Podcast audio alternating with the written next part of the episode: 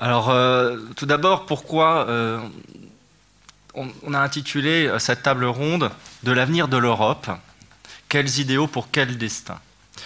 Comme vous le savez, en mai prochain auront lieu les élections européennes.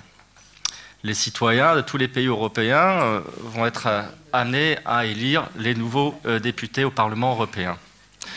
Depuis son origine, le destin de l'Europe semble intrinsèquement lié à la question, à la notion de l'idéal. Très tôt dans son histoire, l'Europe a conceptualisé et promu les notions de démocratie et de liberté pour mettre en place une société plus juste et progressiste. En ces temps où l'avenir de la construction d'une Europe solidaire et unie paraît de plus en plus fragile, les enjeux concernant les idées européens sont plus que jamais à penser, voire à remettre en chantier pour que l'Europe puisse faire vivre cet idéal qu'il a hissé comme un continent fécond et influent, il semble important de poser la question de l'avenir de l'Europe et donc de se poser la question des idéaux et de l'idéal de notre société, de la société européenne. Car l'Europe peut-elle rompre avec la notion d'idéal? Voilà la question. Cette notion si centrale au fond, la question de l'idéal, qui apparaît dès la Grèce antique qui nous pousse continuellement à nous ressourcer et qui semble faire partie de notre ADN d'Européens. C'est au nom, en effet, de l'idéal que l'Europe a su promouvoir la démocratie, les droits fondamentaux et les, les valeurs qui sont les siennes. La fin des privilèges et la volonté d'émancipation des peuples européens est la résultante des idéaux de liberté, d'égalité et de fraternité. À la fin de la Deuxième Guerre mondiale, quand s'affermit le projet d'une Europe politique, c'est au nom d'idéaux communs et partagés que les pères de l'Europe ont posé les premières pierres d'un édifice toujours en construction. À bientôt 70 ans de la déclaration de Robert Schuman, 27 ans aussi après le traité de Maastricht et 10 ans après l'entrée en vigueur du traité de Lisbonne, où en sont les idéaux portés par l'Europe en tant que ciment de l'unité européenne, qu'aspirent aujourd'hui les peuples européens pour leur destin? Car, on le sait, le destin de l'Europe est toujours intrinsèquement lié à ses valeurs. Faut-il réenchanter nos démocraties par de nouveaux modèles? Face aux empires qui se montrent de plus en plus puissants et pesants dans les débats internationaux, comment pouvons-nous relancer l'esprit d'idéal qui nous meut et proposer une vision prospective en accord avec notre temps?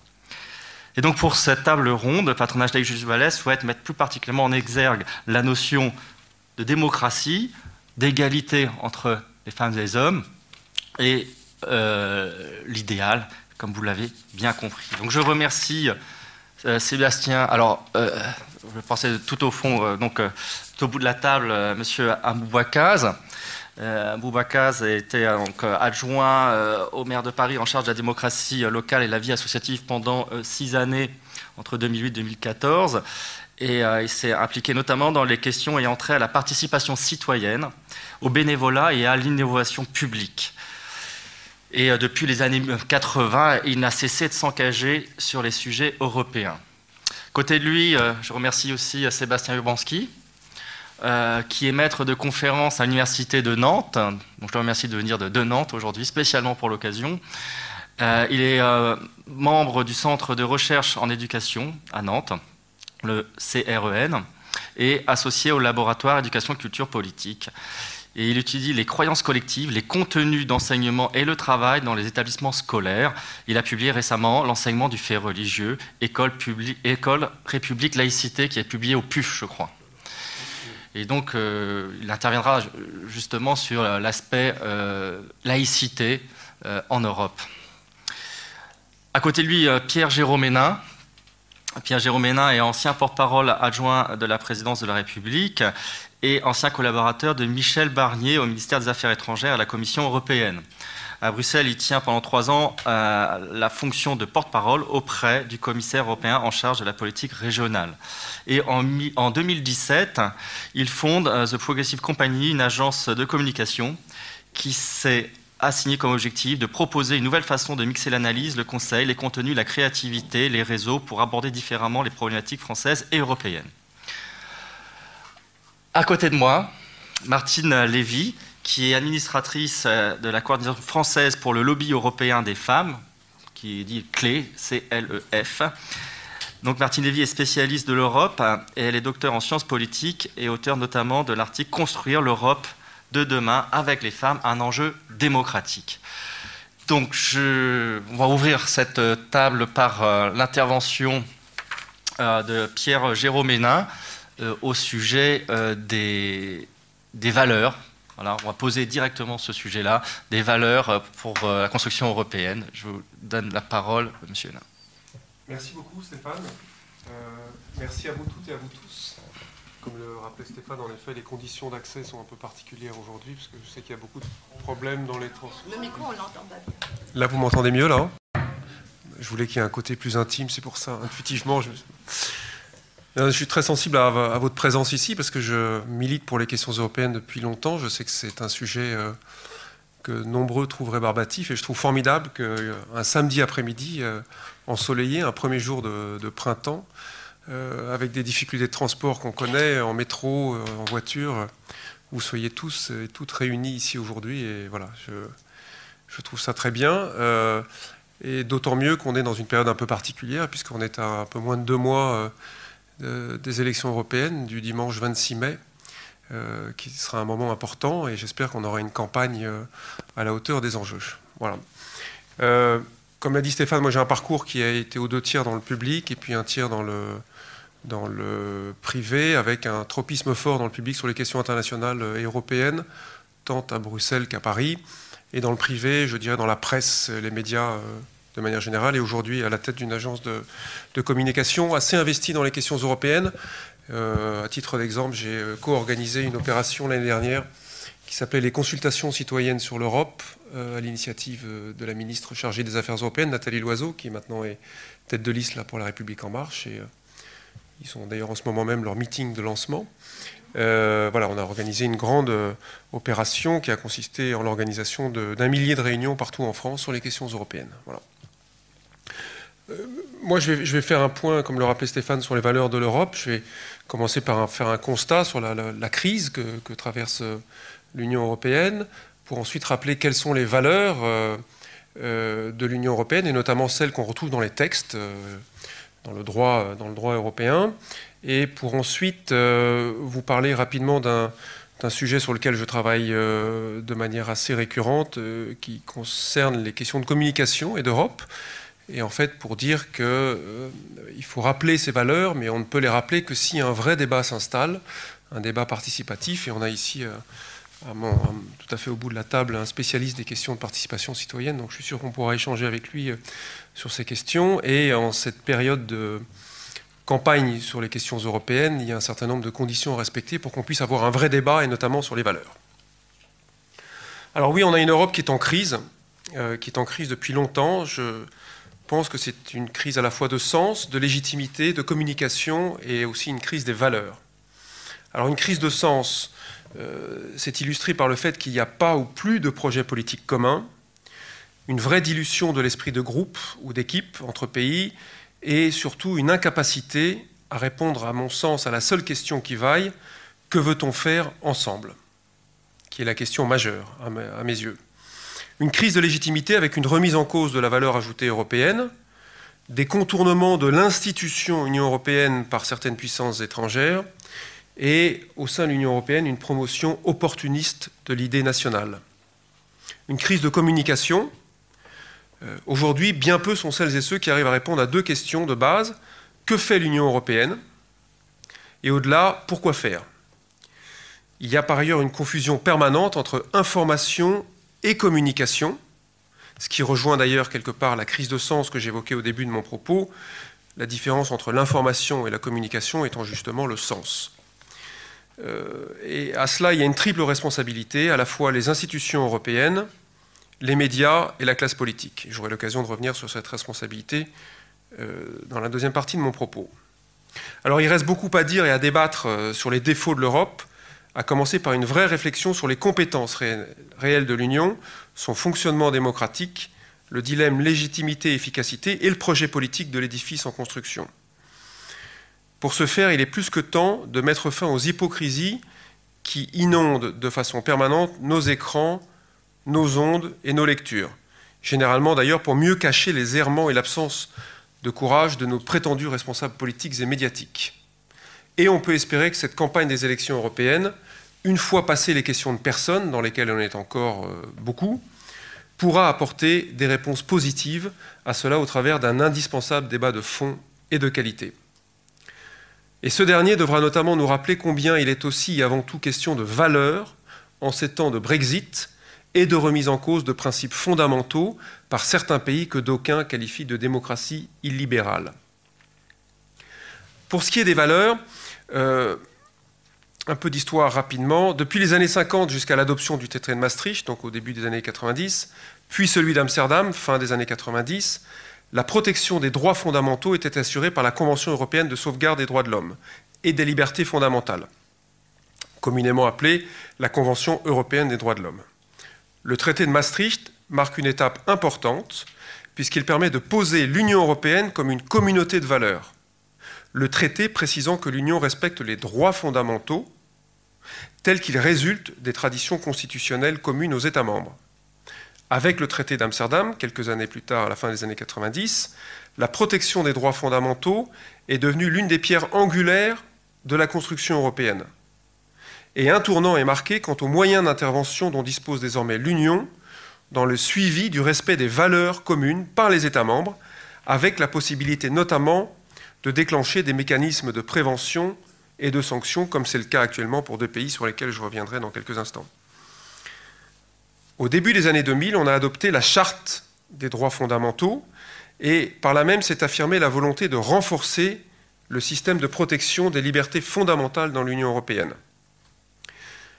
Et au-delà du souci consistant à offrir une plus grande lisibilité des textes applicables en la matière, la démarche qui a animé les rédacteurs, tant les rédacteurs de la charte que ceux du traité de Lisbonne, fin des années 2009, euh, consistait également à développer le sentiment chez les Européens d'appartenir non pas à une organisation internationale seulement classique, mais aussi et surtout à une communauté de valeurs. Fixer clairement les valeurs fondatrices de l'Union était donc d'autant plus important que le respect de ces valeurs s'érige désormais comme une condition d'admission des nouveaux membres. Si l'entrée dans l'Union européenne puis l'exercice effectif des droits découlant des traités sont subordonnés au respect et à la promotion des valeurs communes, il est impératif que ces valeurs soient réellement fondamentales et incontestables. En adoptant la Charte des droits fondamentaux, l'Union a réaffirmé son attachement à ces valeurs communes que sont l'égalité, la liberté, la démocratie, valeurs qualifiées d'universelles et indivisibles par le préambule de cette charte. L'inclusion de cette charte, quelques années plus tard, à la fin des années 2000, dans le texte du traité de Lisbonne, constitue donc un pas décisif dans la politique de protection effective des droits fondamentaux, ce texte s'érigeant désormais réellement en texte de référence. Et à titre d'illustration, euh, je vais vous faire lecture des deux, premiers, des deux articles euh, du traité de Lisbonne. Il y a un article premier, une sorte de, point de vue général, et ensuite l'article 1 bis et l'article 2 qui sont, donc en préambule, euh, consacrés aux valeurs de l'Union européenne. Article 1 bis, l'Union est fondée sur les valeurs de respect de la dignité humaine, de liberté, de démocratie, d'égalité, de l'état de droit, ainsi que de respect des droits de l'homme, y compris des droits des personnes appartenant à des minorités. Ces valeurs sont communes aux États membres, dans une société caractérisée par le pluralisme, la non-discrimination, la tolérance, la justice, la solidarité et l'égalité entre les femmes et les hommes. Article 2.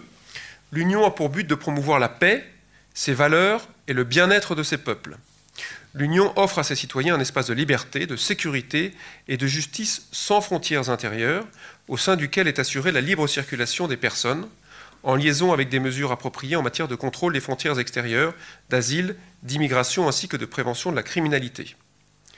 L'Union établit un marché intérieur, elle œuvre pour le développement durable de l'Europe, fondée sur une croissance économique équilibrée et sur la stabilité des prix, une économie sociale de marché compétitive qui tend au plein emploi et au progrès social, et un niveau élevé de protection et d'amélioration de la qualité de l'environnement, qui est un thème devenu absolument majeur.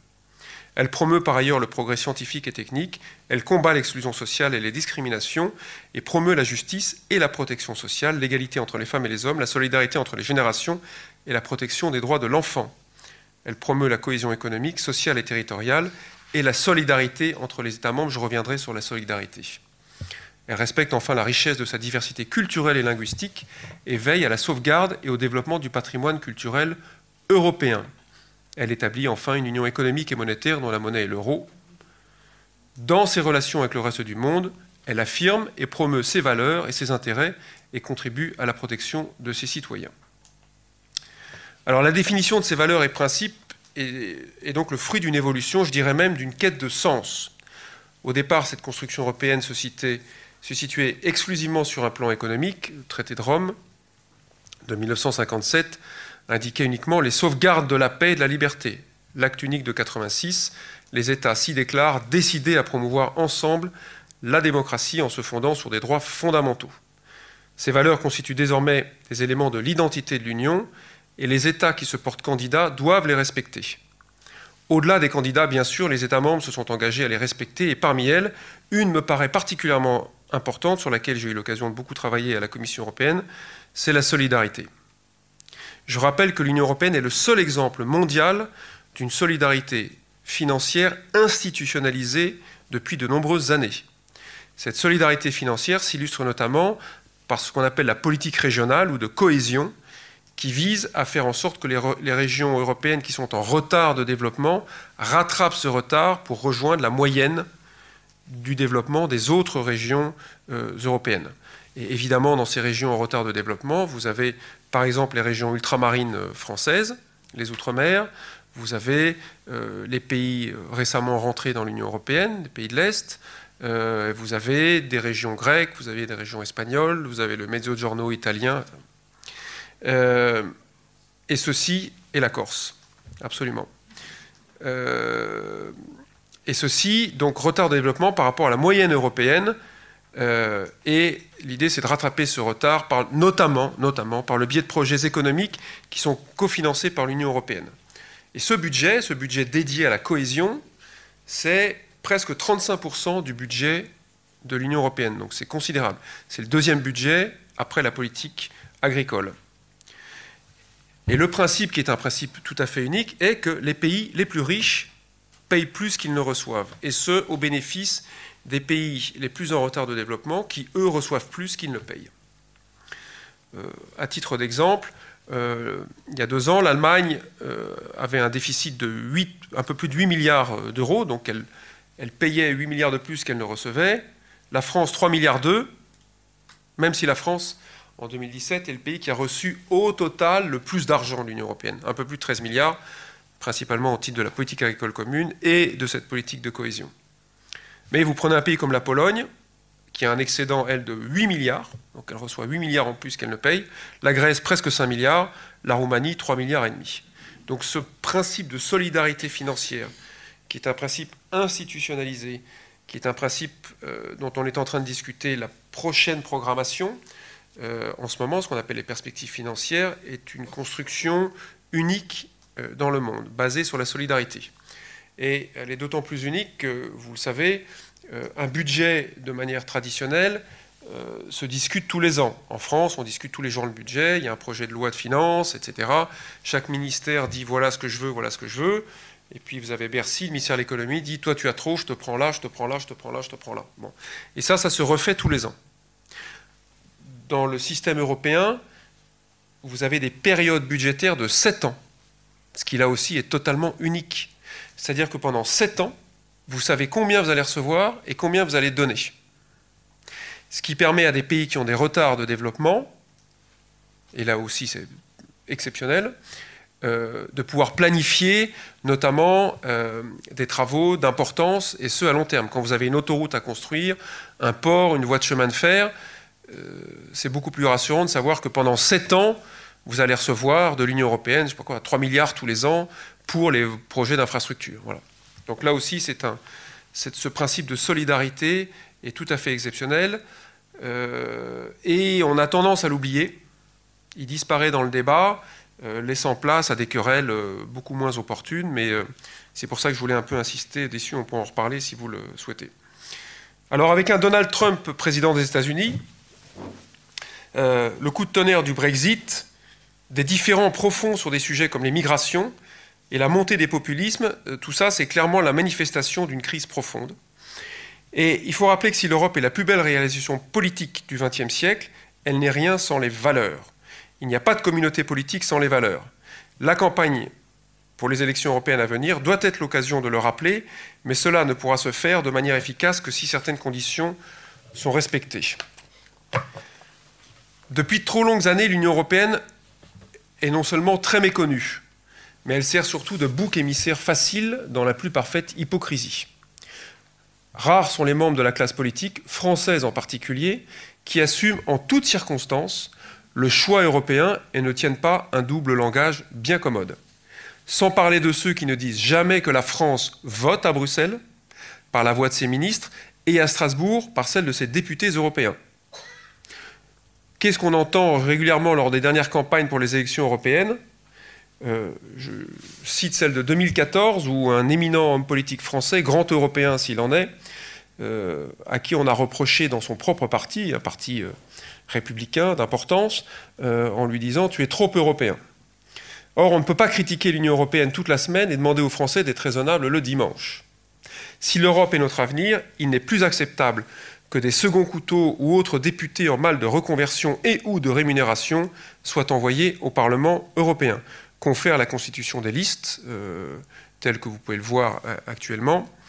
Et il suffit de regarder le pédigré de euh, certaines personnes qui sont en position éligible, et vous comprendrez la teneur de mes propos il est temps de revenir à des têtes de liste et à leurs suivants éligibles vraiment compétents et intéressés par les questions européennes. Les nombreux parachutages ont renforcé la défiance de l'opinion et ont rappelé à quel point ces postes étaient peu considérés par les responsables politiques, ainsi à la honte du résultat final. Je vous rappelle qu'en 2014, le parti qui a remporté les élections européennes, qui est aujourd'hui le parti français majoritaire au Parlement européen, est le Front National, euh, Rassemblement national aujourd'hui. Ainsi, à la honte du résultat final s'ajoute une irresponsabilité coupable. Pour ce, qui est pour ce qui est des médias, peu nombreux sont ceux qui osent prendre l'Europe à bras le corps toute l'année, et non pas seulement quand il y a une forte actualité européenne, comme c'est le cas pour les élections. C'est-à-dire en décrypter les enjeux et les rapports de force, rappeler qu'il s'agit avant tout d'une aventure collective qui suppose effort, patience et compromis. L'Europe, ce n'est pas la France en plus grand, au-delà d'une méconnaissance des réalités, certaines rédactions, dans les médias, entretiennent une manière d'opacité ou de présentation biaisée. L'approche démagogique et sensationnaliste sert plus sûrement les intérêts des extrêmes que n'importe quel discours. Pour créer les conditions d'un traitement aussi régulier que possible dans la presse, arrêtons de considérer que les questions européennes relèvent de la politique étrangère.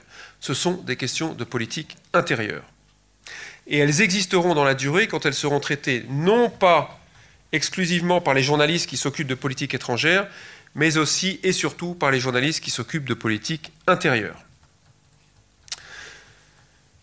Certains médias l'ont compris et ont tenté de changer les choses. Je pense notamment au journal Le Monde, qui a fusionné deux services, France et Europe, il y a quelques années, mais qui est revenu en arrière parce que la mayonnaise n'a pas pris.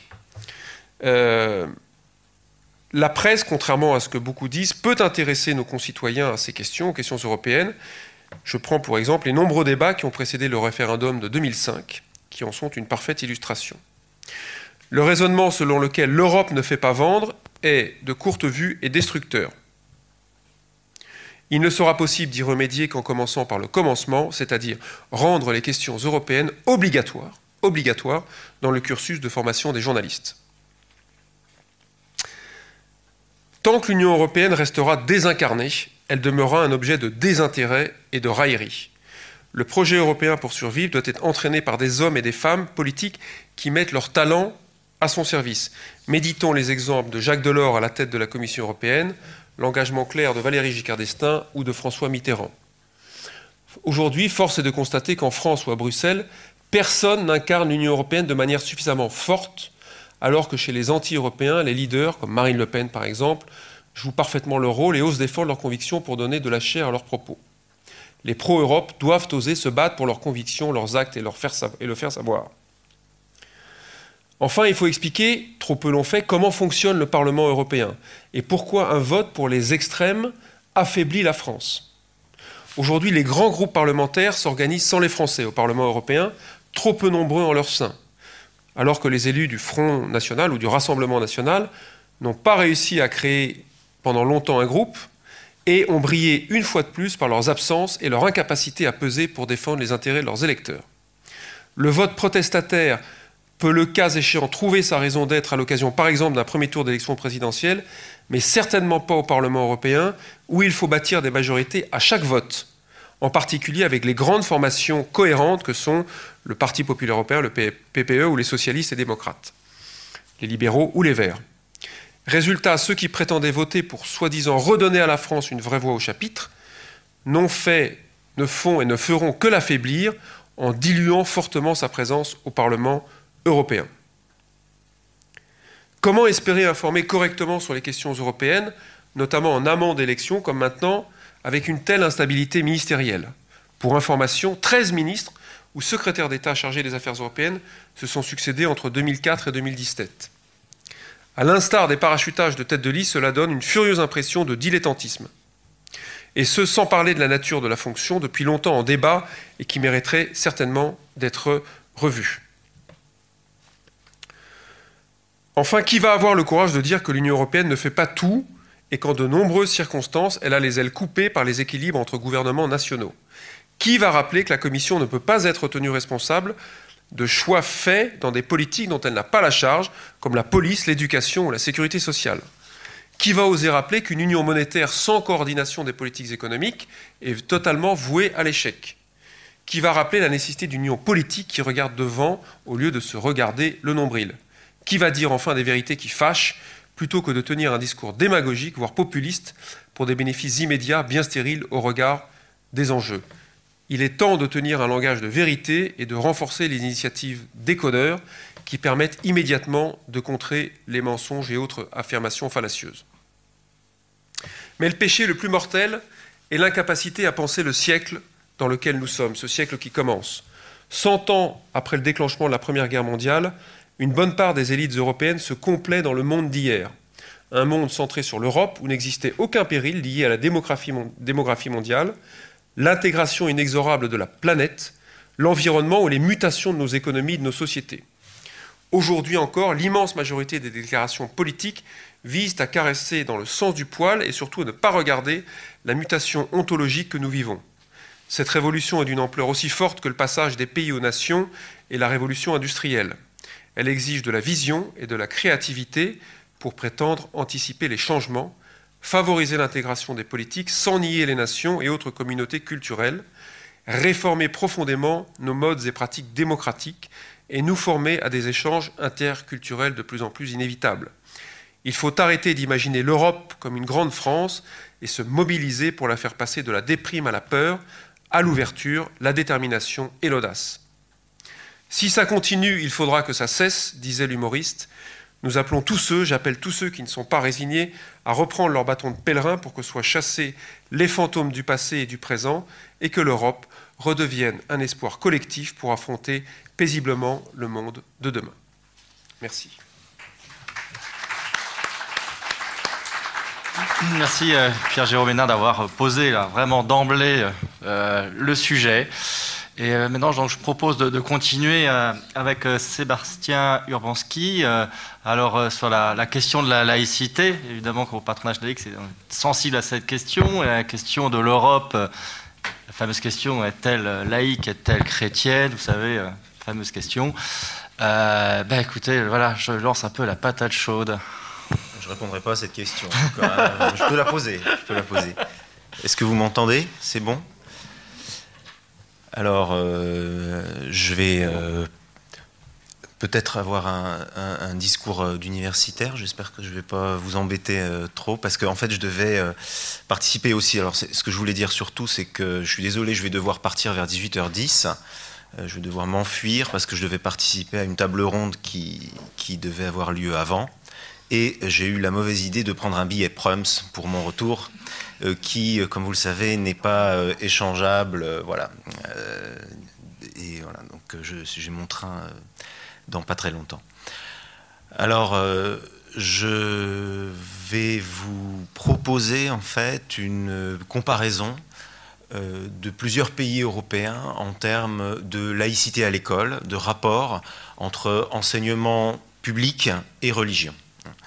Je vais vous parler de quelques pays que je connais un peu, comme l'Irlande, la République tchèque ou l'Angleterre, et puis deux pays que je connais beaucoup mieux comme la France et, la Pologne, puisque je suis, euh, disons, j'ai une identité franco-polonaise, donc euh, je connais particulièrement bien euh, ce pays-là, la Pologne.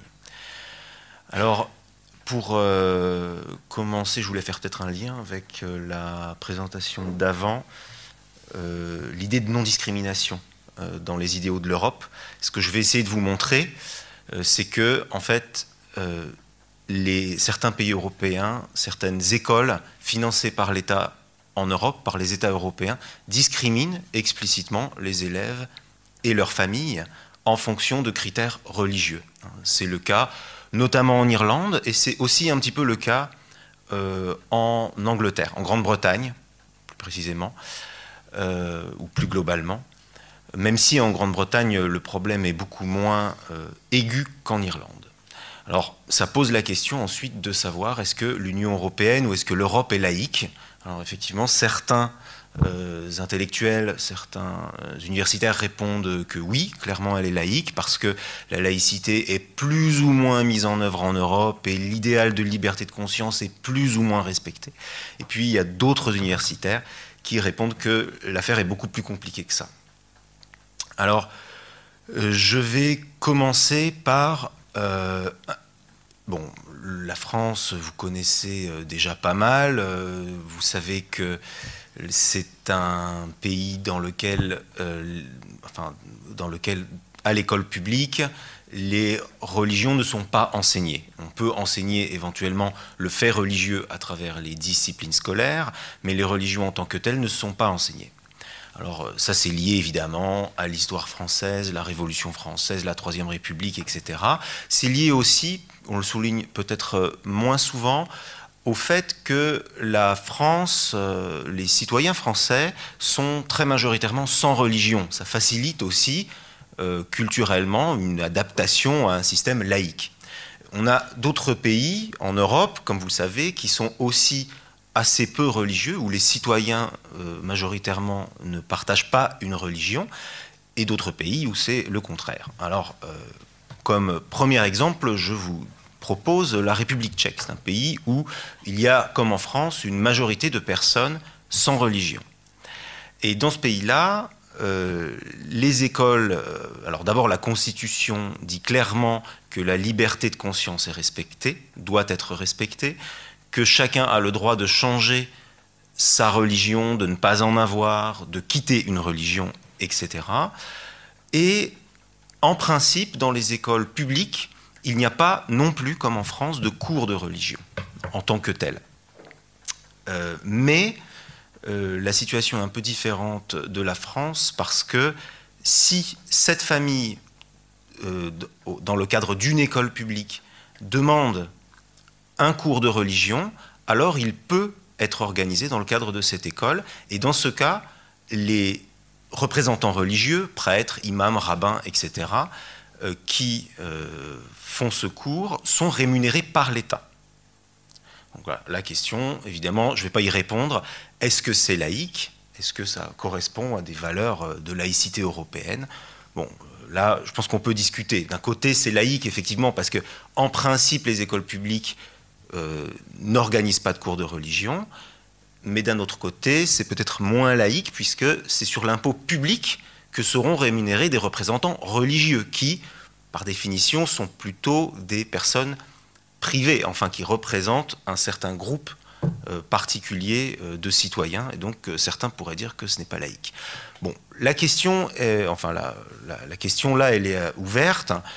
Par contre, en ce qui concerne l'Irlande, je serais tenté de dire que clairement, ce n'est pas un pays laïque en ce qui concerne l'organisation des systèmes scolaires. D'abord parce que 90% plus de 90% des écoles financées par l'État sont catholiques.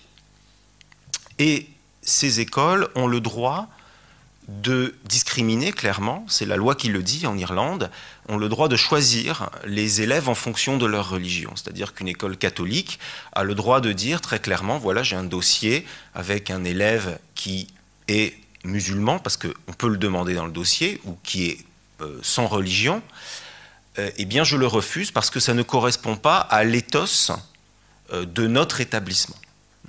Donc ça conduit à des situations un peu absurdes parce que ça veut dire que si vous, vous êtes citoyen irlandais et qu'admettons vous êtes juif, on va dire, eh bien vous allez payer des taxes qui vont servir à faire fonctionner une école qui va pouvoir refuser votre enfant. Et la question est encore plus difficile si vous habitez euh, dans un lieu un peu isolé, pas forcément dans la capitale, où vous aurez des écoles catholiques autour de vous et l'école la, plus proche, disons, euh, juive ou euh, l'école non dénominationnelle, comme on dit, non religieuse, sera située à 50 km, voire à 100 km, etc. Donc ça conduit certaines familles à faire baptiser leurs enfants alors qu'elles ne sont pas catholiques, uniquement dans le but de pouvoir les inscrire dans l'école de leur quartier, dans une école qui n'est pas trop, trop, trop éloignée de leur domicile. Et ça, c'est une chose qui est reconnue explicitement par le ministre de l'éducation irlandais, euh, Richard Breton.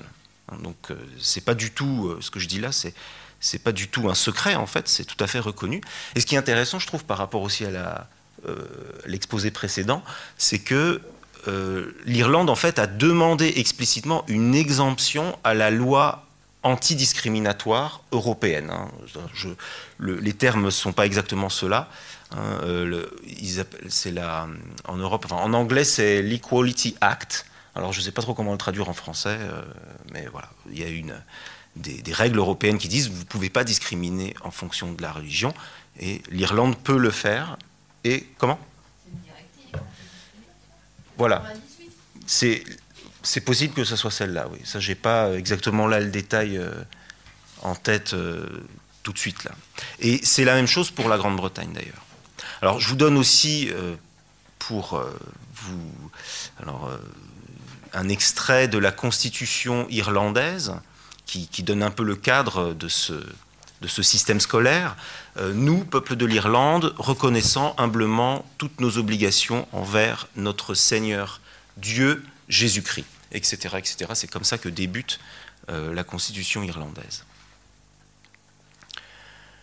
Euh, de la même façon, les, enseignants n'ont pas un, un, accès égal à la profession, enfin les citoyens irlandais n'ont pas un accès égal à la profession enseignante, puisque comme il y a une majorité d'écoles euh, financées par l'État catholique et qu'elles peuvent refuser des enseignants qui ne sont pas catholiques ou pas assez catholiques, eh bien, euh, ils peuvent ne pas trouver un emploi, hein, les citoyens qui voudraient devenir enseignants, s'ils ne partagent pas la bonne religion.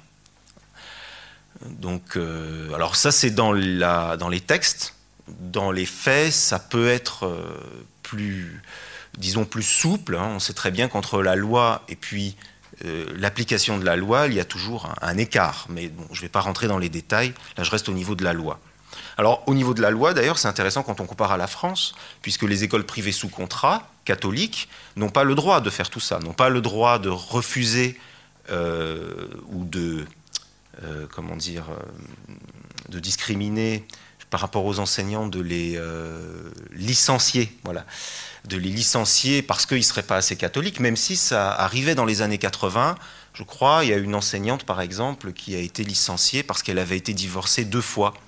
Euh, et en fait, elle avait fait appel au tribunal. Le tribunal a répondu que oui, euh, l'école sous contrat avait le droit de défendre son caractère propre et avait le droit donc de licencier cette enseignante. Alors je pense qu'aujourd'hui, ça, ça, serait vraiment difficile de, faire cela. Mais ça, ça existe vraiment euh, voilà, en Irlande, par exemple. Alors le système euh, anglais, alors je ne sais plus, ça fait à peu près 10 minutes, il me reste 10 minutes, je crois, c'est ça à peu près. Que... Oui, c'est ça à peu près. À peu près, d'accord. Euh, le... Alors, le système anglais est assez similaire. là, je peux vous donner par exemple un extrait de ce que dit le ministère de l'Éducation. clairement, c'est écrit en, donc en 2010. Le ministère de l'Éducation britannique dit les écoles financées par l'État sont dispensées de respecter la loi sur la non-discrimination sur critères religieux. Euh, de la même façon, il est écrit officiellement, une école religieuse peut utiliser des critères religieux pour décider quels enfants peuvent être admis. Alors, pour nuancer quand même, hein, ça c'est uniquement dans le cas où il y a plus de demandes pour entrer dans l'établissement que de places dans l'établissement. C'est-à-dire que quand il y a des places libres, les écoles religieuses sont obligées d'accueillir tout, élève, euh, quelle que soit sa religion. voilà. on, pourrait, rentrer dans les détails, mais euh, ça serait trop long, évidemment. Euh, ensuite, quelque chose qui peut nous sembler un peu étonnant, peut-être aussi, en Grande-Bretagne, vous avez l'idée de collective worship, c'est-à-dire de cultes religieux qui doivent être organisés. Alors non, euh, de culte, mais si, il est précisé que ces cultes doivent être religieux, euh, qui doivent être organisés dans toutes les écoles financées par l'État, même si elles ne sont pas religieuses. Même les écoles non dénominationnelles doivent organiser un collective worship, euh, des cérémonies. Et ces cérémonies, il est écrit aussi sur les documents officiels euh, du ministère, doivent avoir un caractère, alors je vous dis en anglais, c'est assez intéressant, uh, wholly or mainly of a broadly Christian character, excusez mon accent, c'est-à-dire totalement ou majoritairement, ces cérémonies doivent avoir un caractère globalement chrétien. Hein. Vous avez uh, wholly, mainly et broadly. C'est assez flou en fait, euh, et euh, puisque en fait, je pense que ce flou, il est lié euh, au contexte, puisqu'on sait très bien que, contrairement peut-être à l'Irlande, en Angleterre, euh, les familles sont beaucoup plus sécularisées, le pluralisme culturel et religieux est beaucoup plus fort. Donc on sait très bien qu'on ne peut pas imposer aux enseignants de pratiquer des cérémonies euh, complètement chrétiennes. Alors, sachant qu'aussi, les familles peuvent demander une dispense hein, pour que leur enfant n'assiste pas à ces cérémonies. Alors là, on a quand même un grand écart, là, par contre, en, Angleterre, entre la loi, ce qui est dit dans les documents officiels et ce qui est pratiqué. Hein, beaucoup d'établissements, tout simplement, ne respectent pas la loi, mais la loi existe encore, en fait. C'est un petit peu euh, bah, une spécificité britannique, on va dire. Euh, euh, il y a beaucoup de choses qui restent dans les documents officiels qui ne sont plus suivis, un peu comme par exemple le fait que euh, l'Angleterre soit une religion, euh, soit un État avec une religion d'État. Vous savez, officiellement c'est bien le cas. Euh, pourtant, l'anglicanisme. Et pourtant, on sait bien aussi que si vous ne partagez pas cette religion, vous n'aurez pas forcément de soucis si vous allez en Angleterre. Alors, je voudrais, pour finir, en fait, vous dire quelques mots maintenant sur la Pologne. Euh, je ne vais pas pouvoir faire tous les pays européens. Ils sont 27, je crois, dans l'Union européenne, si je me souviens bien. 28 maintenant. Ah oui, oui, j'anticipe un peu là, effectivement. Oui, tout à fait. Euh, alors, euh, donc un, pays que je connais bien, donc la Pologne, sur lequel d'ailleurs j'ai écrit plusieurs, textes. Alors vous savez que la Pologne qui a été mentionné d'ailleurs tout à l'heure, ce pays-là, Hein, qui donc reçoit beaucoup plus d'argent qu'il n'en donne à l'Union. Et euh, c'est un pays qui peut-être d'ailleurs euh, ne fera plus partie de l'Union européenne dans, une dizaine d'années, je ne sais pas, on verra. L'Église est très... Pardon? Disons quand on suit les débats politiques en Pologne, il y a beaucoup cette question-là est, très très très en avant. Voilà, est-ce qu'on reste ou est-ce qu'on voilà. Et puis le Brexit euh, est, très oui, voilà, c'est tout à fait. Alors, je pense qu'ils attendent de regarder comment ça va se passer euh, avant de décider vraiment, peut-être.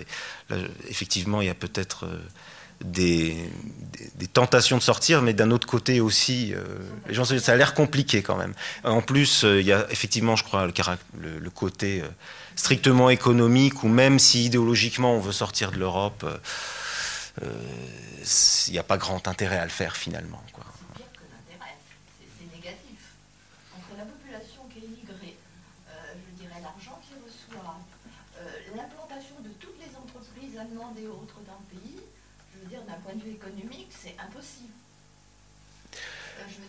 avoir une catastrophe ou alors Pardon. Pardon, pardon. Est-ce que bon, ça va rien Peut-être. je ne suis pas assez spécialiste de ces questions de... économiques, mais euh, c'est vrai.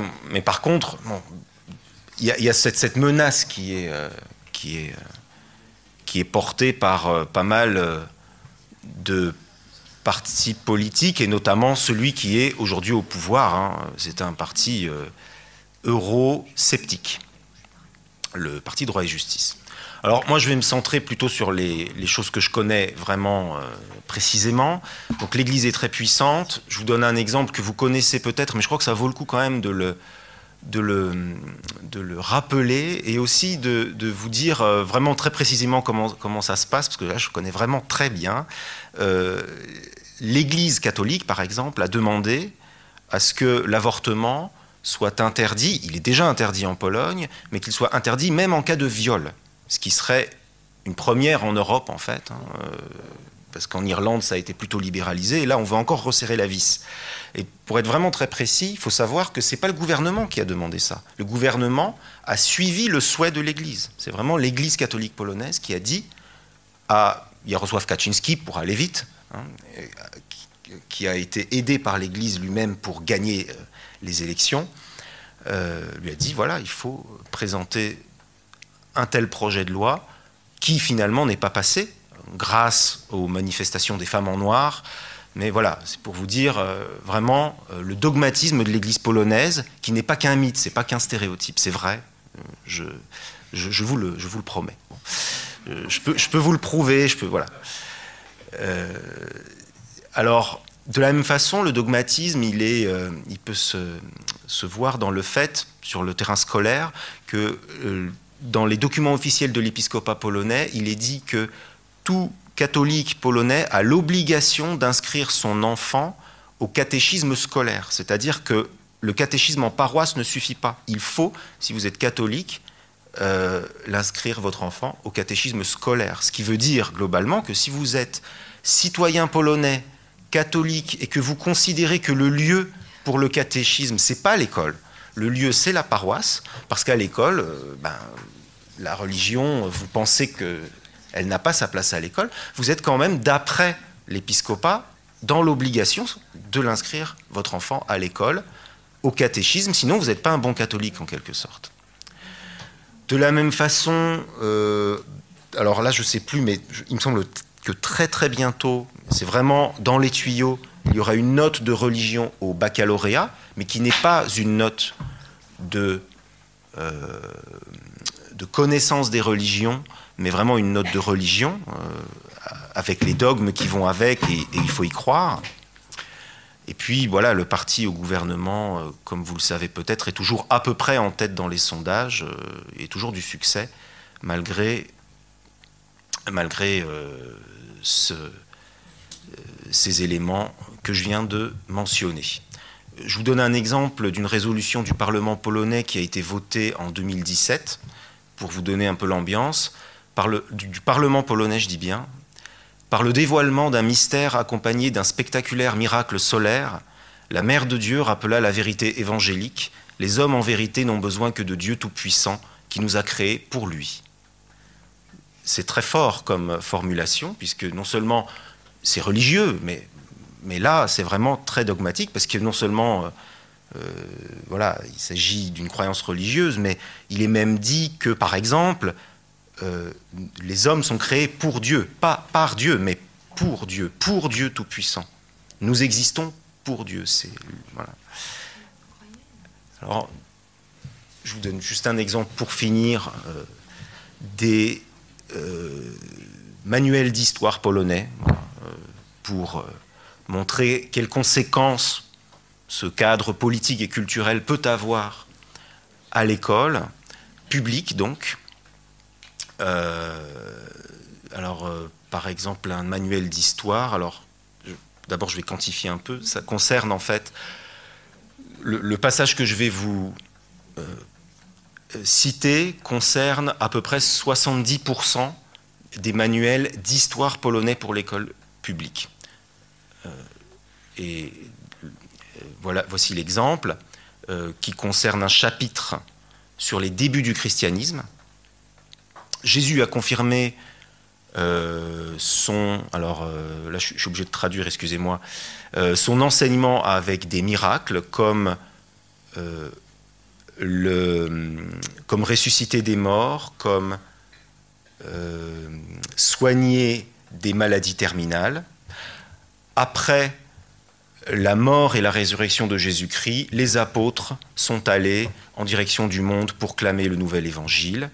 Après la résurrection et l'ascension du Maître, ses adhérents commencèrent à former des communautés chrétiennes. Vous voyez, ce n'est pas du contenu historique, alors qu'on est pourtant en cours d'histoire, pas donc en cours d'histoire auquel tous les élèves doivent obligatoirement assister, bien sûr, qu'ils soient catholiques ou pas. Voilà. Merci, merci euh, pour la intervention. Et en effet, euh, on pont sur des on ne sait pas tout, les pays européens sont nombreux, on les a dit, 28. Euh, c'est vrai qu'on ignore beaucoup des, pratiques, euh, notamment de l'école, et on voit les disparités qu'il peut y avoir entre euh, la Pologne ou l'Irlande et la France. on connaît mieux évidemment ici. donc je propose de, continuer aussi, autre grande valeur, s'il en est, c'est l'égalité les femmes et les hommes, et puis la place la place des femmes dans la construction européenne. Et je, donc je, cède la, parole à, Martine Lévy pour euh, ce sujet. Merci, bonjour à tous. Euh, je vais d'abord, je vais commencer de dire d'où je parle. Je suis effectivement administratif de la coordination française pour le lobby européen des femmes, qui est un réseau de plus de 60 associations françaises je suis aussi la déléguée Paris du Forum Femmes Méditerranée, qui est un membre fondateur de la Fondation des femmes de l'Euro-Méditerranée et chef de file de la Fondation Analine, c'est-à-dire des, organisations qui sont ouvertes et qui euh, partagent la culture qui est en constante réinvention. Donc on est dans une dynamique, si vous voulez, d'ouverture hein, par rapport à l'exposé qui a été fait. Par ailleurs, je suis aussi une féministe engagée depuis un demi-siècle dans la fabrication et l'évaluation des politiques d'égalité entre les femmes et les hommes. Ça, c'est mon, aspect professionnel, je dirais. Et parallèlement, une activiste avec les femmes d'Europe, solidaire des femmes des autres continents. Donc, je voudrais d'abord, en introduction, par rapport à ce que je suis, vous expliquer, si vous voulez, comment euh, l'égalité femmes-hommes et les valeurs, si vous voulez, de, de, l'Europe sont portées en Europe. Le féminisme organisé, en fait, en Europe, est porté par le lobby européen des femmes, qui est une coalition d'organisations qui porte la voix des femmes en Europe avec plus de 2000 organisations euh, qui sont issues de 31 pays membres, y compris d'ailleurs la Pologne, non sans difficulté puisque le lobby a formé en fait des réseaux de des coordinations d'associations de femmes après l'élargissement, en fait les premiers et deuxièmes élargissements, et il y a eu un travail très important sur les méthodes, les pratiques, comment et si vous voulez le contenu aussi de l'Europe. Et d'autre part, le lobby a, 19 réseaux spécialisés. Si vous voulez, je pense qu'un certain nombre d'entre vous doivent appartenir euh, à des réseaux comme les femmes diplômées de l'enseignement supérieur, euh, ou les femmes agricultrices, ou les femmes juristes, les femmes roms, les femmes business and professional women qui sont plutôt des femmes chefs d'entreprise. Si vous voulez, donc ce sont des réseaux extrêmement diversifiés de toute l'Europe, plus un certain nombre d'organismes de soutien. Donc globalement, si vous voulez, l'ensemble de nos associations, nous sommes mus par des valeurs qui sont mises en pratique par une analyse et une action avec une stratégie élaborée en commun et nous, qui exprime en quelque sorte la mobilisation des mouvements féministes démocratiques. Hein, pour, euh, par rapport à ce qui a été dit jusqu'à présent. Donc ce qui caractérise nos mouvements, en fait, c'est une grande pluralité. C'est-à-dire que ce sont des mouvements pour les droits des femmes, des mouvements de solidarité en faveur de l'amélioration de l'action publique qui visent toutes les femmes sans exclusive, l'universalité de la condition des femmes, mais aussi des pratiques spécifiques, c'est-à-dire la lutte contre les mutilations sexuelles, l'ensemble des violences, mais ainsi que l'ensemble des discriminations de toute nature, euh, qui sont des obstacles pour le partage du pouvoir que nous sollicitons en termes de parité politique ou de parité économique. Donc, ce qui veut dire qu'en fait, l'ensemble de nos organisations ont ce qu'on appelle une perspective féministe. Ce que ça veut dire, ça veut dire que c'est l'intégration des questions relatives aux droits des femmes, de toutes les femmes, en fonction de leur diversité d'origine, de conditions, d'orientation sexuelle ou de conviction, donc euh, d'orientation religieuse, euh, dans les politiques à tous les niveaux, que ce soit au niveau local, national ou européen. Et que toutes, si vous voulez, en fait, l'objectif dans cette politique telle que nous la mettons en œuvre, c'est effectivement de traiter les femmes comme sujets, de rompre avec leur invisibilité, mais aussi de rompre avec, si vous voulez, ce qu'on appelle la polarité de la femme coupable ou la femme victime.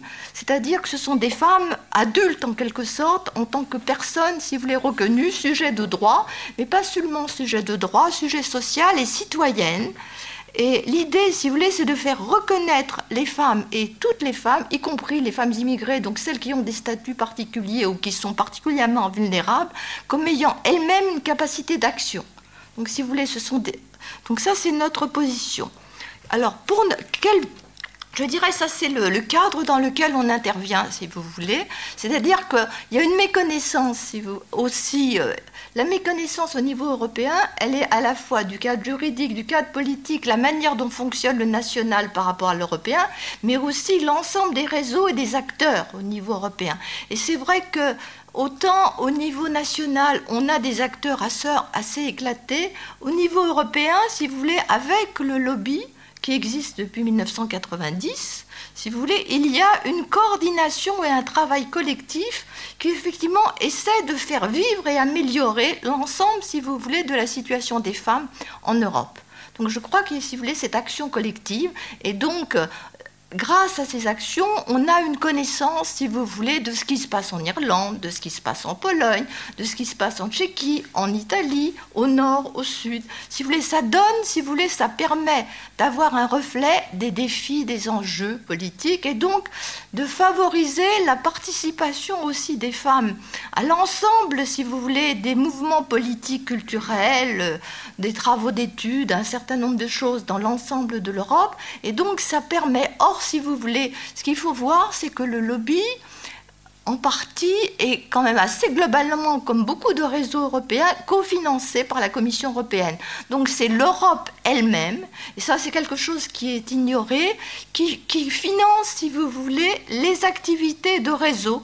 Donc il y a le réseau, donc nous c'est le réseau euh, des femmes, mais vous avez un certain nombre de réseaux, si vous voulez, vous avez des réseaux de caractère social, des réseaux à caractère professionnel, qui sont des groupes qui sont là pour mettre ensemble les sociétés civiles pour effectivement les faire exprimer et essayer de faire vivre ces valeurs qui sont dans les textes. Je crois que c'est très important et même par rapport, si vous voulez, au, au, fonds européen ou un certain nombre de programmes européens comme Horizon pour la recherche, si vous voulez, la perspective, il y a, si vous voulez, des appels d'offres auxquels ces réseaux européens et notamment le, le lobby peut participer de façon à prendre pied dans l'Europe si vous voulez, et concrètement, c'est-à-dire que paradoxalement, autant c'est difficile pour des organisations nationales, si vous voulez, de participer directement à l'Europe, autant en participant via des réseaux européens euh, on peut participer aux plateformes sociales, à un certain nombre, si vous voulez, aux, organisations qui s'occupent des familles, enfin un certain nombre de réseaux qui existent au niveau européen et qui sont effectivement soutenus par l'Europe et qui peuvent concrètement si vous voulez, à la fois agir au niveau européen et sur leur gouvernement qui prennent en fait les, décisions au Conseil, si vous voulez, pour favoriser les actions. Donc c'est un mode d'action, si vous voulez, qu'on n'a pas évoqué euh, jusqu'à présent et que je voulais signaler parce que c'est important, si vous voulez, qu'il y ait une société civile européenne. C'est-à-dire qu'il y a un certain nombre de choses qu'on ne voit pas, qu'on ne comprend pas, mais il y a une société civile, si vous voulez, qui est issue de notre propre société civile. Donc il n'y a pas que le Parlement, il n'y a pas que les politiques. Et cette société civile, comme la société scientifique aussi, les, tous ces collectifs, si vous voulez, qui participent par l'Europe, donnent, sont quelque chose qui donne cher, si vous voulez, à la réalité de l'Union européenne. Si vous voulez, c'est vrai que dans les, les journalistes, dans l'ensemble de la presse, on ne voit pas cette réalité, mais c'est quelque chose d'important.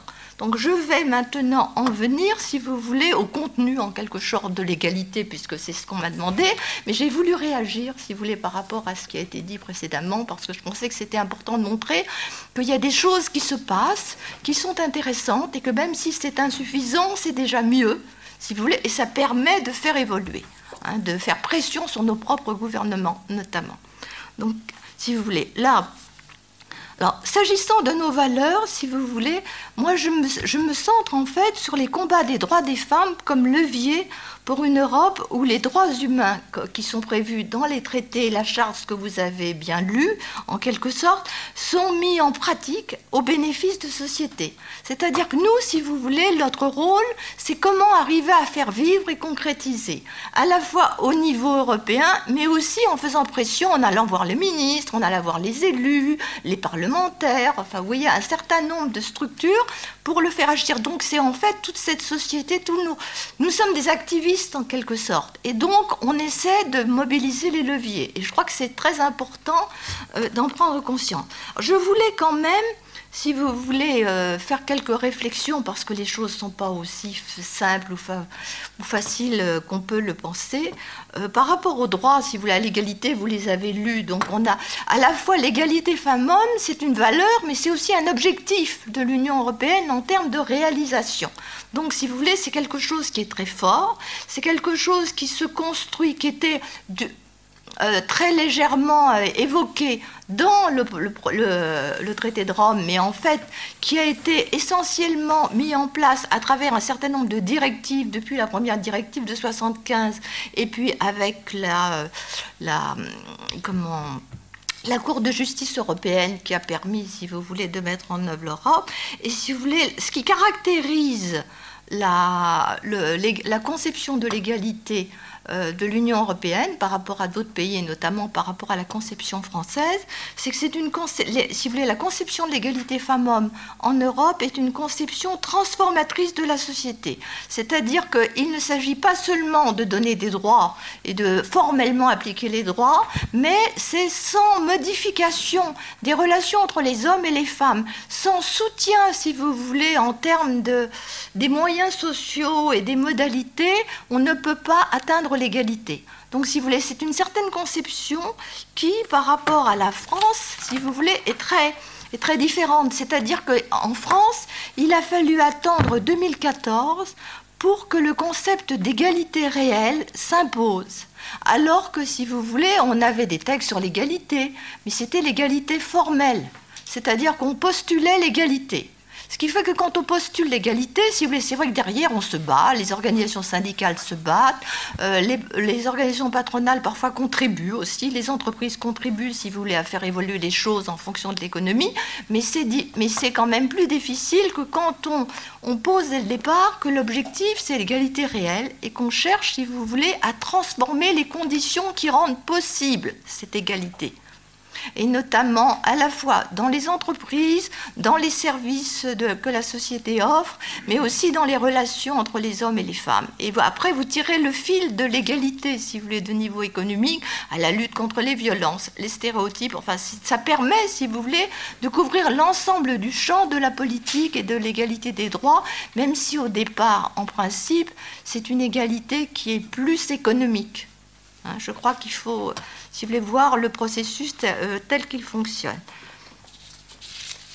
Donc, si vous voulez, alors, je voudrais quand même, donc je disais que j'allais donner un bémol, si vous voulez. Le problème, c'est que entre la, dynamique, si vous voulez, de l'égalité qui s'est développée au début des années 70, avec les premières directives et, si vous voulez, le montage des premiers réseaux de femmes, etc.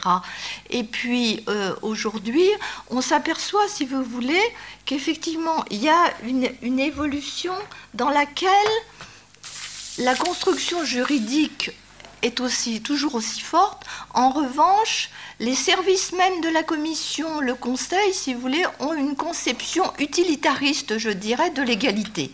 Et je crois que c'est important et c'est contre ça que l'on que l'on lutte en quelque sorte, si vous voulez, dans nos organisations, c'est-à-dire qu'on justifie l'égalité par la performance économique et par la contribution à la croissance.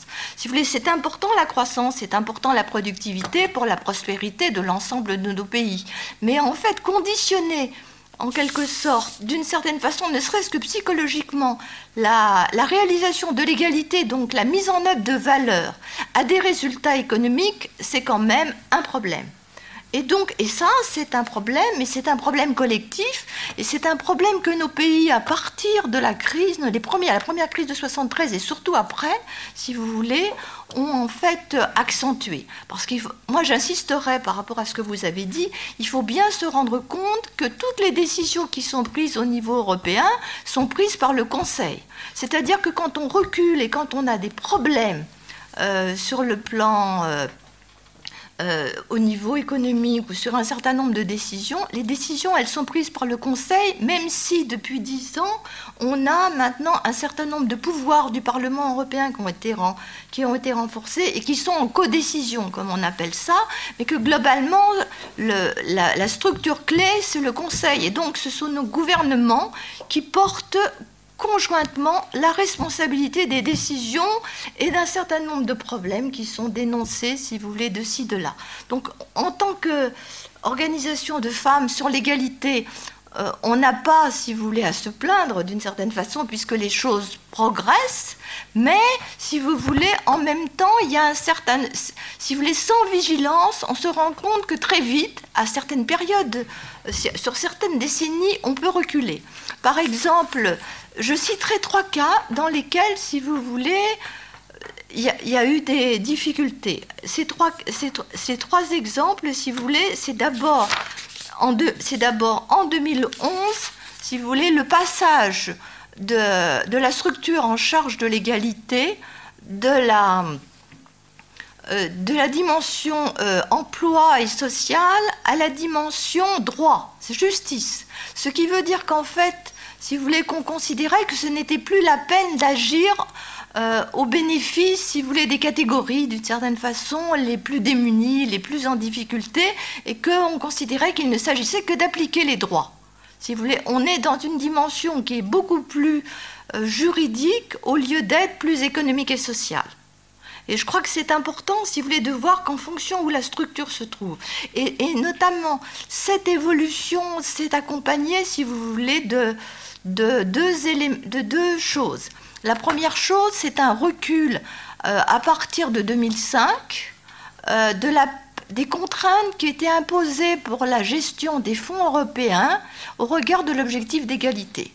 C'est-à-dire qu'il euh, y a eu, si vous voulez, une inclusion progressive jusqu'à, disons, 1995-2000 euh, des obligations en matière de réalisation de l'activité avec les fonds européens qui sont, comme cela a été indiqué, des moyens, des leviers très importants. Je crois que ça, ça a représenté, par exemple, je donne des exemples, euh, pour l'Espagne, 15% de l'investissement public. C'est-à-dire que l'ensemble des routes, des chemins de fer, si vous voulez, toute la, rénovation de l'Espagne, du Portugal, euh, ont été faites avec les fonds européens. Il en est de même des centres universitaires scientifiques. Vous voyez, je veux dire, ce sont des fonds très importants. Or, si vous voulez, les contraintes imposées pour avoir une mesure de de l'effet d'impact sur l'égalité, sur la situation des femmes par rapport aux hommes, et donc sur l'inclusion dans les campagnes, dans les villes, si vous voulez, la prise en compte des problèmes a diminué. Et, pour, et on en est resté, si vous voulez, à un phénomène juridique. Et je crois que c'est important de le, euh, de, de, le signaler, parce que ça, on le sait, parce qu'il y a quelque chose, si vous voulez, qui est resté et qui est quand même très important, qui est, si vous voulez, le maintien de ce qu'une des chercheuses euh, appelle le triangle de velours. Le triangle de velours, si vous voulez, c'est la, la complicité qu'il y a entre les, d'une part, euh, ce qu'on appelle les fémocrates, c'est-à-dire les responsables euh, administratifs ou politiques euh, qui ont la compétence, qui connaissent comment fonctionne le, système euh, communautaire, d'une part, les associations du type de celle à laquelle je participe, et donc le lobby, les organisations qui sont dans le système, et les chercheurs. C'est-à-dire que vous avez trois piliers qui font système et qui se soutiennent et qui, avec l'appui des analyses avec l'appui des associations qui font pression et avec, si vous voulez, la complicité, je dirais, des personnes qui sont euh, au à des postes intéressants dans la machinerie à la fois communautaire et dans les machineries nationales, vous avez, on ne peut pas faire reculer l'égalité. Mais même si c'est toujours difficile de, la faire avancer, parce que dans tous nos pays, on considère que ce n'est pas forcément prioritaire.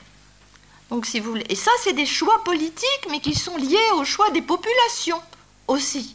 C'est-à-dire que je crois qu'il faut bien se rendre compte qu'on a, si vous voulez, les gouvernements qu'on mérite et qu'on veut, hein, puisqu'on est quand même dans des pays démocratiques, et qu'il euh, y a des moments où on considère que c'est prioritaire, que d'autres moments c'est pas prioritaire, et que dans ces cadres-là, en fait, on a les conséquences au niveau national, au niveau régional, mais aussi au niveau européen, puisque c'est l'absence de maîtrise du système par les, concitoyens. C'est-à-dire qu'on parle beaucoup, quand on parle d'Europe et pour les élections actuellement, on ne parle pas forcément, si vous voulez, de ce qui est en fait déterminant pour le fonctionnement de la machine que souvent les journalistes ne décrivent pas et donc pour lesquels on a des difficultés.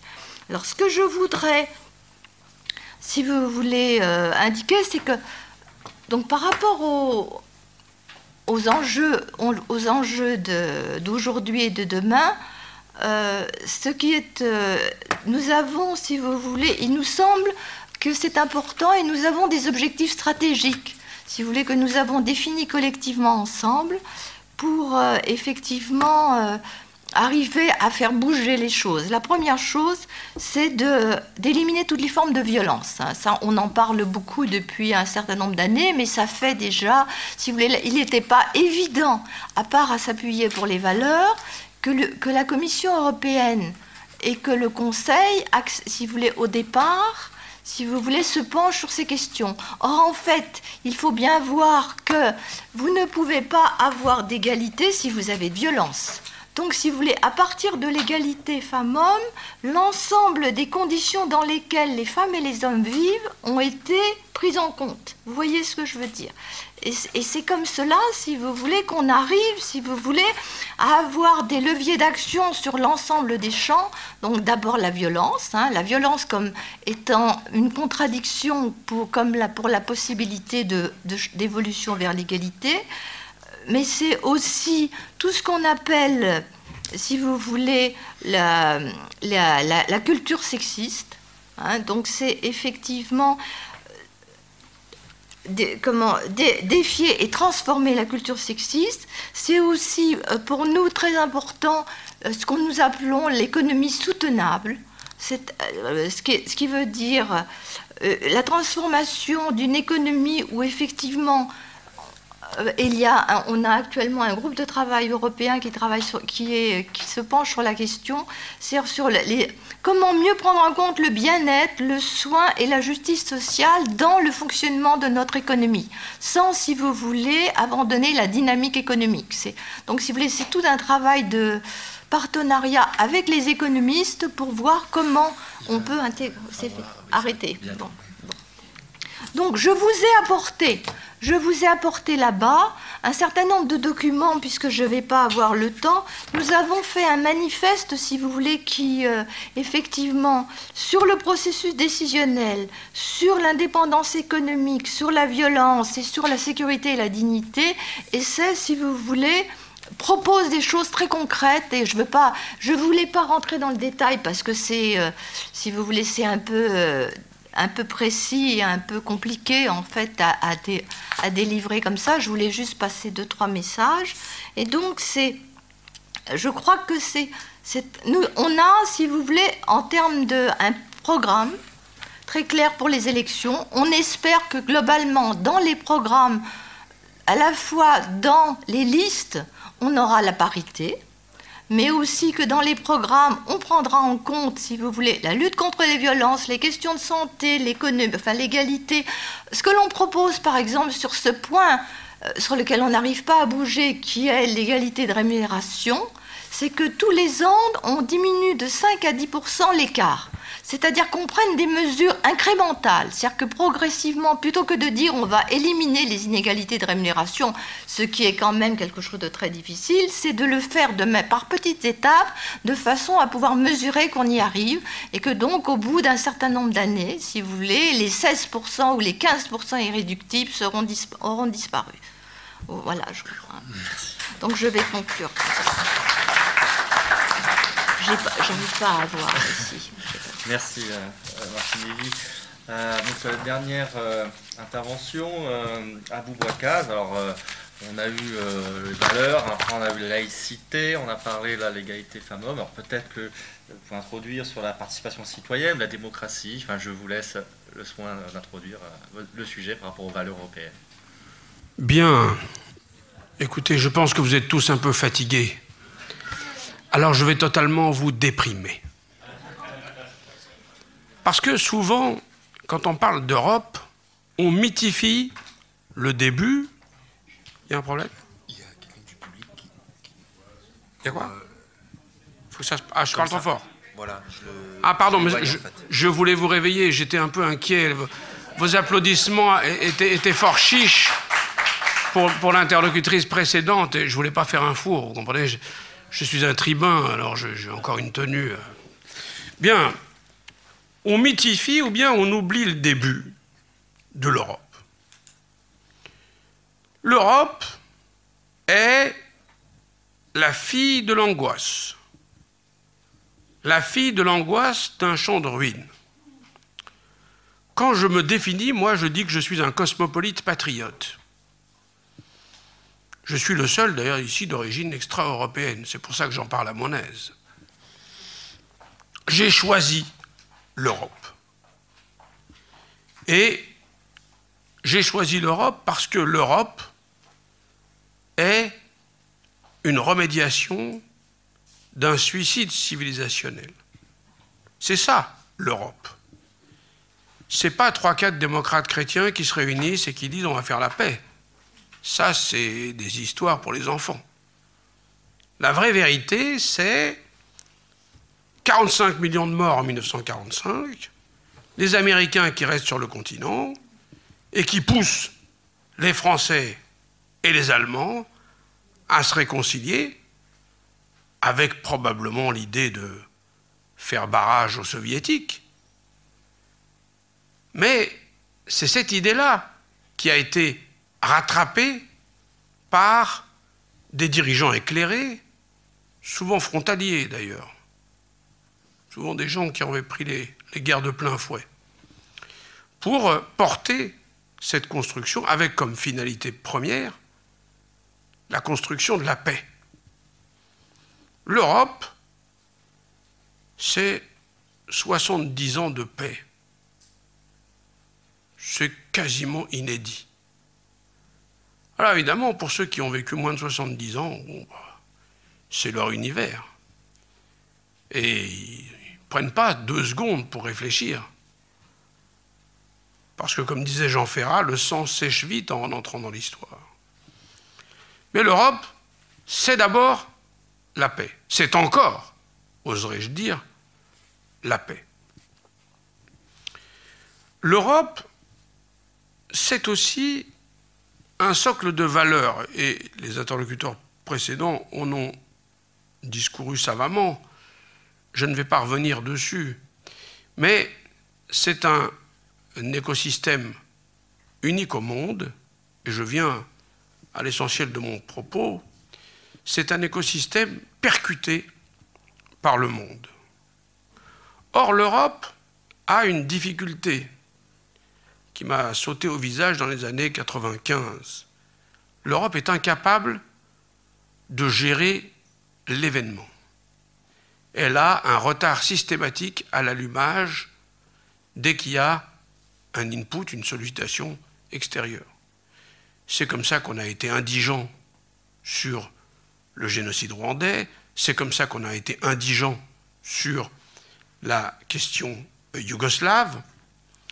Et c'est comme ça qu'on continue d'être indigent dès lors qu'il est question d'affaires étrangères ou de défense.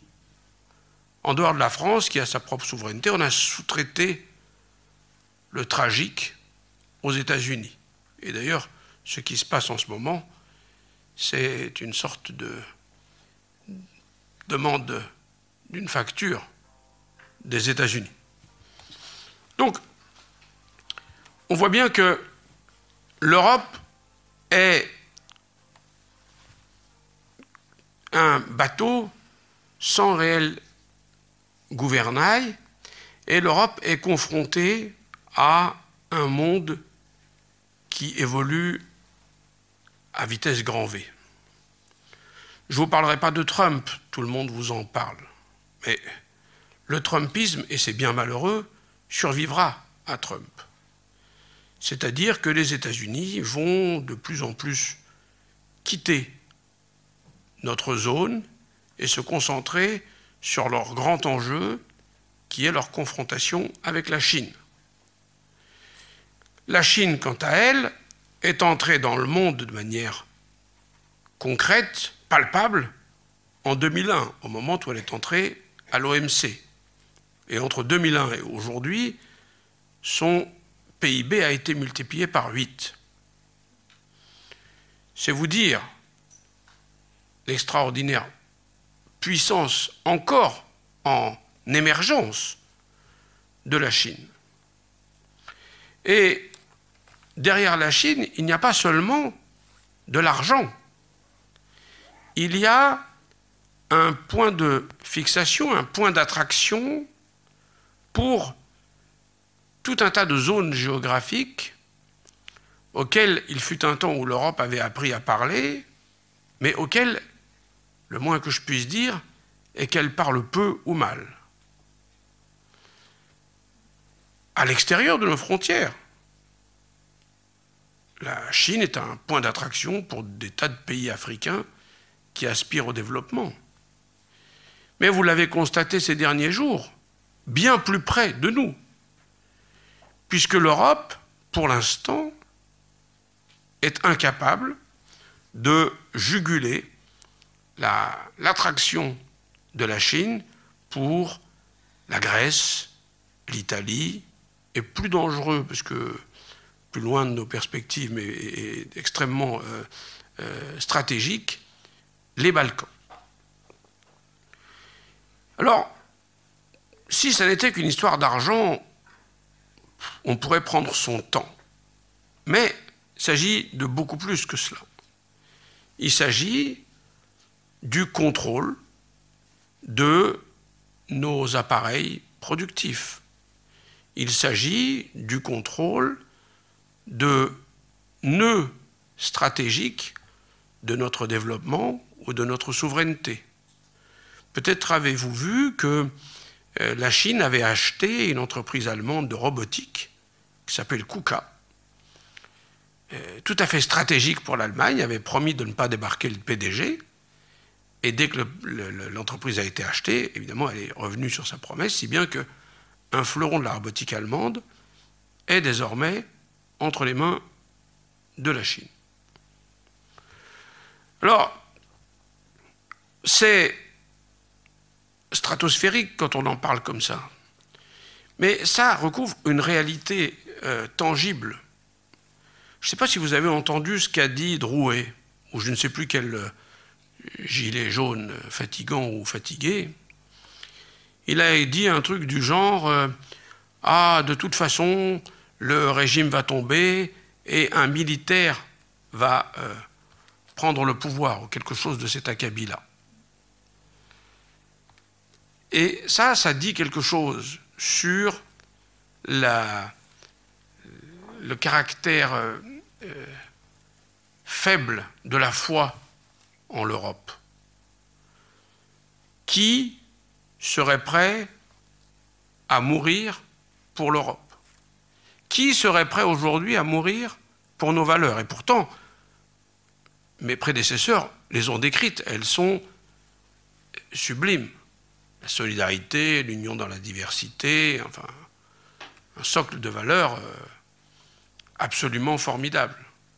Fort peu de gens. Tout se passe euh, comme si le, le totalitarisme n'était plus un danger. Il est presque attendu. Il n'y a plus de consensus antitotalitaire. Et ça, c'est extrêmement dangereux. Parce que finalement, ça dit à quel point nos démocraties sont affaiblies. Et c'est un tenant de la démocratie participative qui vous le dit. Pourquoi? Parce que la démocratie participative, on la prend souvent en mettant la charrue avant les bœufs. On fait croire aux gens qu'il n'y a pas de sachant, qu'on est tous égaux, que après tout, euh, chaque point de vue se vaut, qu'il n'est pas besoin de l'étayer.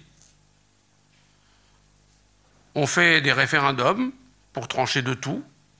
C'est la, caricature, c'est l'Italie avec le mouvement 5 étoiles. Et évidemment, on ne tranche de rien. Pourquoi? Parce qu'en réalité, pour qu'une démocratie participative fonctionne, il faut l'appuyer sur un gigantesque atelier de formation des citoyens à l'élaboration de la décision publique. Sinon, on est dans le baratin. Sinon, on est dans l'escroquerie. Et sinon, on est dans du, dans du totalitarisme light. Et c'est le danger qui nous guette. Je ne reviens pas sur ce qu'a dit Pierre Jérôme sur les listes aux élections européennes pour l'instant, il faudra être extrêmement motivé pour aller voter. Ah, nous qui sommes autour de la table, on arrivera à se donner le coup de pied là où il faut pour y aller. On ne sera pas très regardant. Bon, chez moi, c'est un peu une manie, mais vous vous y mettrez. Mais voyez-vous, c'est une occasion manquée alors qu'il y a des signaux quand même qui nous disent que si l'Europe va mal, l'Union européenne ne va pas si mal que ça. Vous avez vu comme euh, euh, l'Union européenne a fait front face au Brexit? Vous avez vu comme aujourd'hui, c'est la démocratie anglaise qui tremble un peu sur ses fondations. Oh, je ne m'inquiète pas pour elle. Par parenthèse, euh, l'Europe est un club de vaincus. Je reviens à mon analyse historique parce qu'il me semble qu'elle est très importante. L'Europe est un club de vaincus. Seule l'Angleterre avait gagné la Seconde Guerre mondiale. nous, Français, on, écrit l'histoire pour qu'on l'ait gagné quand même. Mais, vous voyez, non mais, si on regarde les choses sérieusement, euh, je crois que c'est Brzezinski qui disait ça, que le, la, France avait trouvé dans l'Europe une, réincarnation, l'Allemagne une rédemption. Mais tout de même, c'est un club de vaincus. Et ça explique aussi pourquoi l'Angleterre euh, a une posture différente de la nôtre par rapport à l'Europe. Il faut dire à nos enfants que l'Europe est un club de vaincus et que la paix la euh, concorde entre nous n'est pas acquise et que construire un espace dans lequel il fait bon vivre, il fait bon circuler, il fait bon échanger, cela mérite que l'on se lève, tous. Il faut redonner foi dans ce modèle, il faut l'améliorer, peut-être le démocratiser, peut-être euh, euh, trouver des moyens d'inclure encore plus de gens. Mais si on n'avait pas fait la construction européenne, la situation des personnes handicapées en France serait moyenâgeuse, disons-le. C'est grâce à la force du lobbying des pays du nord de l'Europe que l'inclusion a droit de citer. Je crois, madame, vous avez dit excellemment combien les femmes avaient objectivement bénéficier du modèle euh, euh, européen. L'Europe n'est pas une, communauté qui ne profite qu'aux riches. L'Europe ne profite pas qu'aux entreprises, même si, rien n'étant simple, euh, on voit bien à quel point les positions relatives des pays par rapport à la question de l'exportation et de l'importation jouent dans leur manière de réagir. Typiquement, vous avez vu combien l'Allemagne freinait des cas de fer pour taxer les GAFA. Parce que l'Allemagne est exportatrice de tas de biens aux États-Unis et qu'elle craint la rétorsion. Quand vous avez un déficit du commercial abyssal, vous avez moins peur. Vous voyez? Mais l'Europe est une chance pour tous, pour peu que on ne se berce pas d'illusions, qu'on se rende compte dans quel monde nous vivons, pour peu qu'on cesse de sous-traiter euh, la souveraineté, euh, la défense, euh, les relations internationales aux États-Unis. Par parenthèse, la France a une lourde responsabilité là-dedans. C'était avant qu'on arrive. Mais si la CED en 1954 avait été adoptée, peut-être que l'Allemagne ne serait pas rentrée dans l'OTAN et peut-être qu'une Europe de défense se serait constituée. Donc il faut. Chacun doit prendre sa part. Donc, si on revient sur nos valeurs, si on forme nos citoyens, si on fait une sorte d'Erasmus interne, euh, qui forme nos citoyens à l'élaboration de la décision publique et à la manière dont, les décisions publiques s'élaborent au niveau de l'Europe, je crois que on peut ouvrir une, belle période d'approfondissement pour l'Europe. Paradoxalement, le fait que euh, le populisme s'agrège, c'est très curieux. Je vous ai commencé en disant que j'étais un, cosmopolite patriote. Aujourd'hui, euh, on assiste à une sorte de cosmopolitisme des nationalismes. C'est très inquiétant. Un siècle après la fin de la guerre de 14, on, est un peu, on angoissé à l'idée qu'on revienne si brusquement euh, en arrière. Le Parlement prochain sera un Parlement probablement plus intéressant parce que moins consensuel. J'espère que ceux qui militent pour un approfondissement de la construction euh, européenne euh, arriveront à convaincre parce que c'est notre avenir. Nous n'en avons pas d'autre. Et donc nous devons nous battre sans illusion, mais avec ferveur, pour que l'Europe survive et que nos enfants puissent vivre dans ce microclimat qui, même s'il est imparfait, est probablement l'endroit où il faut le meilleur vivre dans ce monde. Je vous remercie.